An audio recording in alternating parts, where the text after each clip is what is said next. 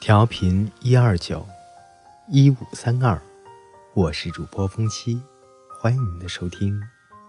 今天为大家分享的故事是《我等你到三十五岁》，作者南康。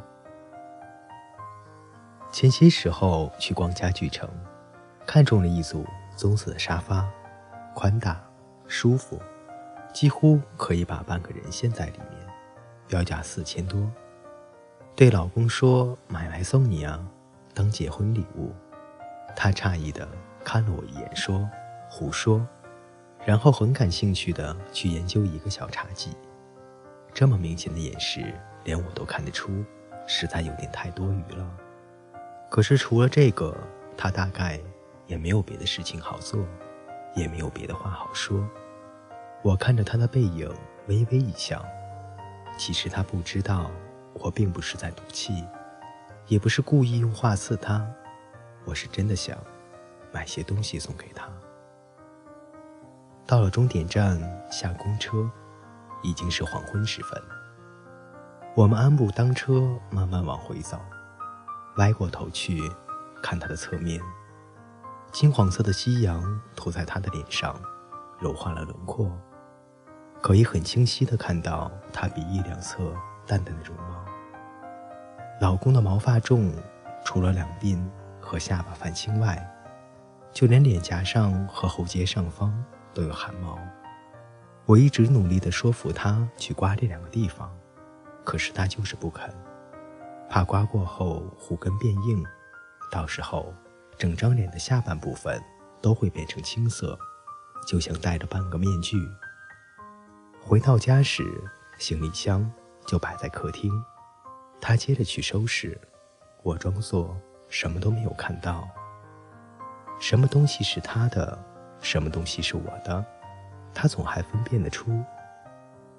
老公仰面躺在床上，我趴在他身上，向上凑凑，把自己的脸贴到他的脸上。他大概很享受在我脸上蹭了蹭。对我来说，拥抱是比做爱更重要的事。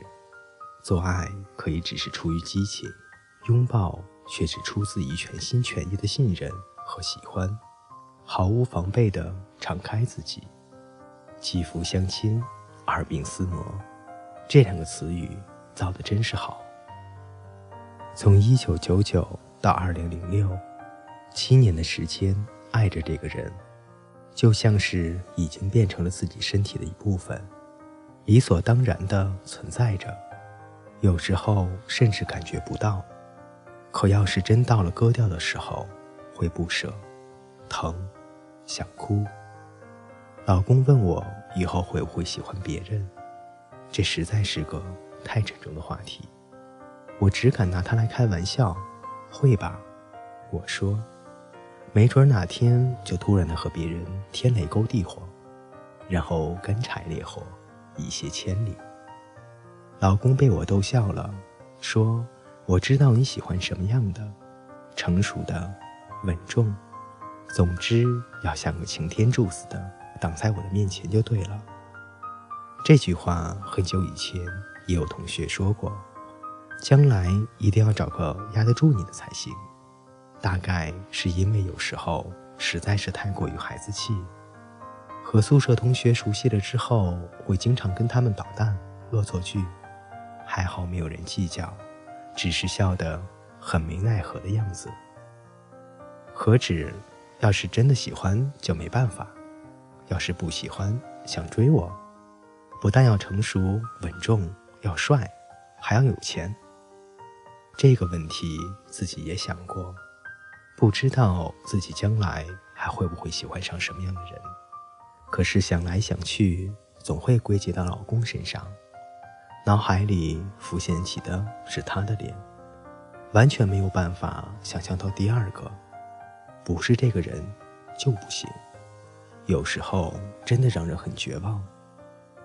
又想到送结婚礼物的事，愿是岁月静好，现实安稳。最喜欢的两句话，到时候贴在礼物上送给他，因为自己已经用不上了。还有很多话想跟他说，想跟他说，如果有一天你过不下去了，来找我也可以，我等着。在他心里埋下这样的种子，让他内疚，让他时时刻刻念着我的好，让他知道自己还有后路可以走，所以会受不了这委屈。等一有机会，这粒种子就会生根发芽，然后我再去收割。可是也很想对他说，既然决定结婚。以前的事，就不要再想，专心过日子，融合进主流认可的生活方式，这样会轻松的很多。何尝又不是另一种幸福呢？何况这其中还牵扯到另一个女人，算起来，她才是最无辜的那一个。我在这两种想法中间摇摆不定，无从选择，最终还是自私的。给他发了短信，我等你到三十五岁，如果那时候你还不来，我就找别人了。我不无辜，可是我也没有罪，我只不过是喜欢着一个人。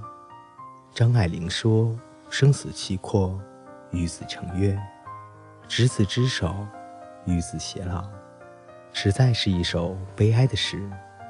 生与死与离别，都是大事。不由我们支配的，比起外界的力量，我们人是那么小，那么小。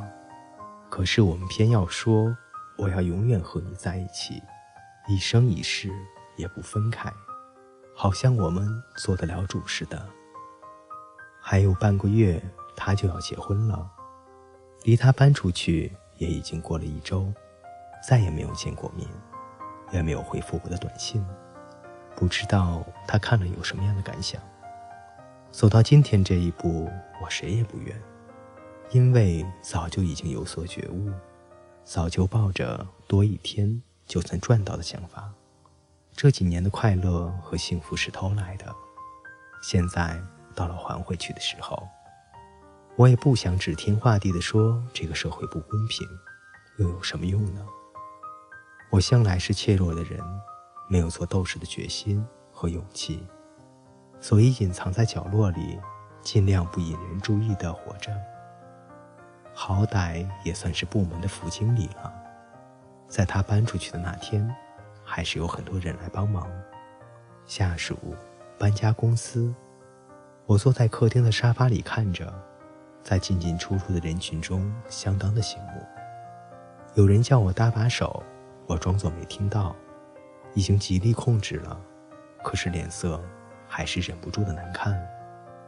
那些下属大概以为我们的关系很糟，在开了两句玩笑后，看我没有接话，笑起来也很敷衍，就不再理会我了。电视电影上经常演，离别的时候，闲杂人等会自动消失，单留下两位主角。可是直到最后一次。所有的东西都已经搬下去了，他要跟过去收拾新房。那些下属又吵闹着让他请客，我们始终没有单独说话的机会。我坐在沙发里，仔细捕捉着楼下的动静，听见了他说话的声音，听见了汽车发动的声音。站起来，趴在阳台上向下看，车子正在缓缓地开走。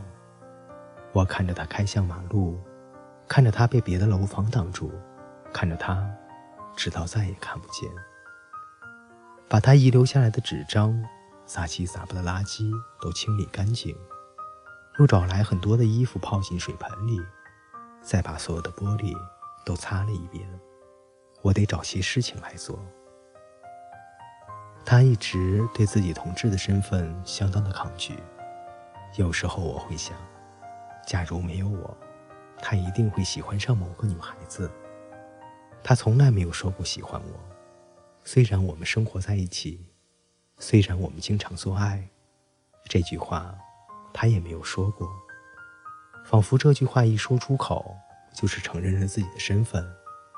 我也没有对他说过，只是写信时写过一两次，觉得“我爱你”这几个字说出来会难为情。这一个星期的睡眠状况差到了极点，明明很累，躺在床上会陷入半睡半醒、昏昏沉沉的。偶尔听到大一点的声音，或是突然的想起他，想起以前，整个人马上会惊醒过来，不可思议的想东西，再也睡不着，一直睁眼到天亮。试过几次在半夜起来看书，或者是上网，不到半个小时又会觉得疲倦，躺回到床上，却还是没有办法入睡。大学时。已经养成了这种昼伏夜出的习惯，同学都说我是夜猫子。也试过借助安眠药，非常不喜欢服药后醒来的那种感觉。毕业以后，这个习惯已经慢慢的纠正过来，最近又有重犯的迹象。很久以前听过一个故事，一个寡妇每天夜里都会将一百枚的铜钱随手撒去。然后一枚一枚的找，墙角、床底，等全找到了，差不多也就天亮了。知道他是因为寂寞，可也只是知道而已，没有办法感同身受。如今再回想起这个故事，才觉得悲悯。现在自己差不多也是这种处境，晚上睡不着，可是起来之后又会发呆。并不会觉得特别难过，只是茫茫然的不知道做什么才能打发时间。除了寂寞，他什么也没有留下。想起以后也许还要这样过好多年，就是整个人觉得恐怖、恐慌，所以会害怕。也许不可能坚持到三十五岁了。这里是我等你到三十五岁。一到十四集的内容，讲述了作者从知道男友要结婚，到男友搬出去，做成一系列的心理活动。今天我们的故事就先讲到这里，下一期我会将下半部分分享给大家。喜欢这篇故事的，欢迎大家点赞、分享、评论，你们的支持就是我最大的动力。好了，各位听友，我们下期再见。